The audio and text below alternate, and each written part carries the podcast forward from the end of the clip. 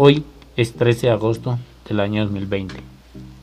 Es el día 225 del año y quedan 140 días para finalizar el 2020. Hoy es el Día Mundial del Armadillo.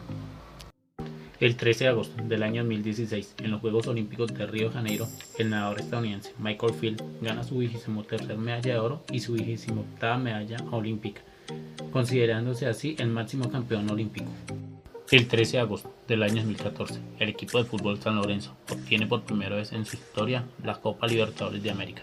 El 13 de agosto del año 2013, en Colombia, se produce un sismo de mediana magnitud, 6.5 y 6.8 el 13 de agosto del año 2013, Robot Top lanza al mercado el juego Geometry Dash.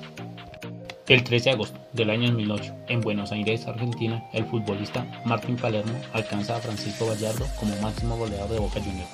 El 13 de agosto del año 2004, en Atenas, Grecia, inician los Juegos Olímpicos número 28.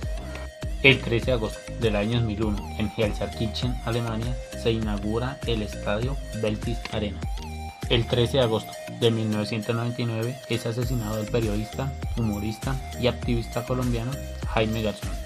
El 13 de agosto de 1997 en los Estados Unidos se estrena la exitosa serie de dibujos animados South Park. El 13 de agosto de 1993 el Papa Juan Pablo II visita los Estados Unidos. El 13 de agosto de 1991 el grupo Metallica publica su disco homónimo.